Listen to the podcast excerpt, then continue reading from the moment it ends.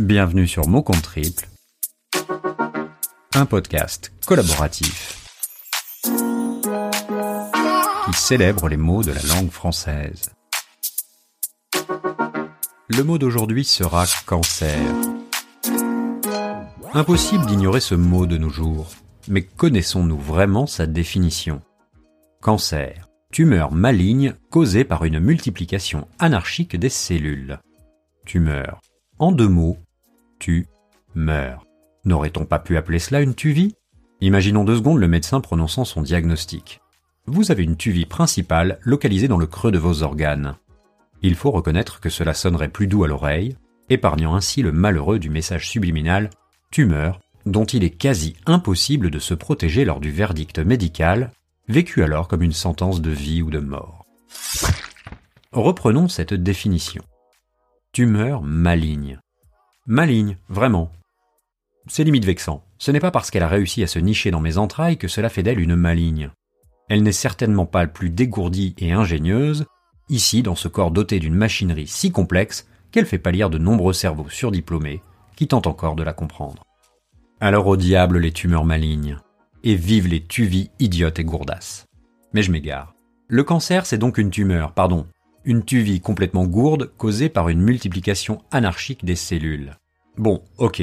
Mais comment se résoudre au fait que le cancer puisse être seulement le résultat d'un emballement de cellules qui n'en font qu'à leur tête? Impossible. D'ailleurs, personne n'est venu me dire Oh, mais ça arrive, ma chérie, tes cellules se sont un peu emballées, c'est tout. Chacun y va de sa théorie, comme si on faisait les potins du village avec mémé sur la place du marché. Elle a trop stressé, cette petite.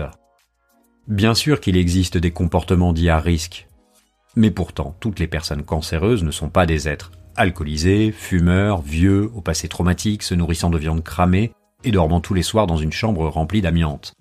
Il y a aussi des gens très bien qui ont un cancer. Si si. Alors arrêtons la culpabilisation inutile de bas étage et aidons-les plutôt à passer en mode combat. Et toi, qu'est-ce que tu regardes? T'as jamais vu une femme?